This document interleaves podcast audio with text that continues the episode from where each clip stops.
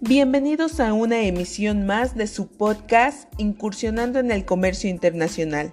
Soy Erika Pérez y hoy conoceremos los diferentes modelos de negocio en el extranjero. Iniciamos. ¿Y tú qué tanto sabes de los modelos de negocio en el mundo? Actualmente existen cuatro maneras diferentes de comercializar los productos de las empresas en el mercado internacional, los cuales son exportación indirecta, exportación directa, licencias e inversión extranjera directa. Pero, ¿cuáles son las características de las exportaciones?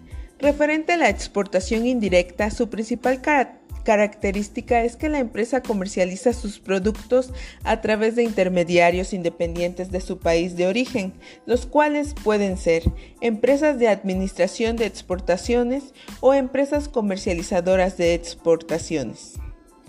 En cuanto a la exportación directa, destacamos que la empresa exporta por medio de intermediarios extranjeros, que pueden ser agentes o distribuidores o mediante la creación de sucursales y filiales. ¿Podrías identificar las características de los otros dos modelos? Tratándose de las licencias, distinguimos claramente que se trata de un acuerdo entre empresas para conceder derechos por medio de licencias exclusivas o no exclusivas, o mediante variables como la franquicia o el contrato de manufactura. De acuerdo al modelo de inversión extranjera directa, podemos identificar que es la forma más común de acuerdos en las empresas multinacionales y su principal característica es el contrato que llevan a cabo mediante joint venture. ¿Conoces algunos ejemplos reales de empresas que utilizan estos modelos de negocio?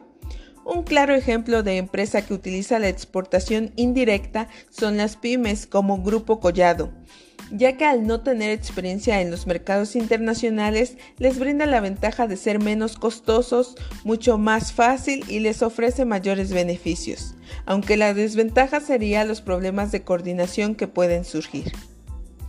Por su parte, la empresa mexicana Mave actualmente utiliza la exportación directa para comercializar sus productos, ya que cuenta con sucursales en Venezuela, Canadá, Colombia, entre otras, porque le ofrece la ventaja de controlar todos sus procesos de fabricación, pero en el caso de las desventajas, la inversión es significativa en la investigación de mercado y los errores altamente costosos si existe falta de experiencia.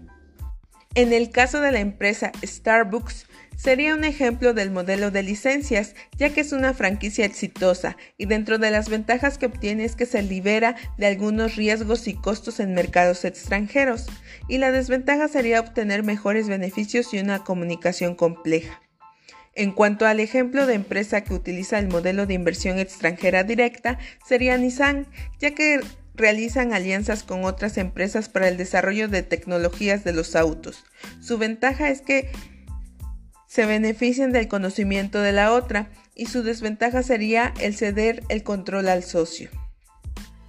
¿Qué sería lo más importante considerar? Cuando una empresa toma la decisión de internacionalizarse, es indispensable que elija el modelo de negocio que más se adapte a sus necesidades y presupuesto, pero para ello debe conocer a profundidad cada modelo existente, porque en la primera etapa puede elegir el modelo más simple, pero conforme va creciendo es indispensable que realice el cambio por uno con mayores beneficios. Agradezco la oportunidad de llegar hasta ustedes. Espero que el contenido de este podcast sea de gran ayuda para reflexionar sobre los modelos de negocio en el extranjero.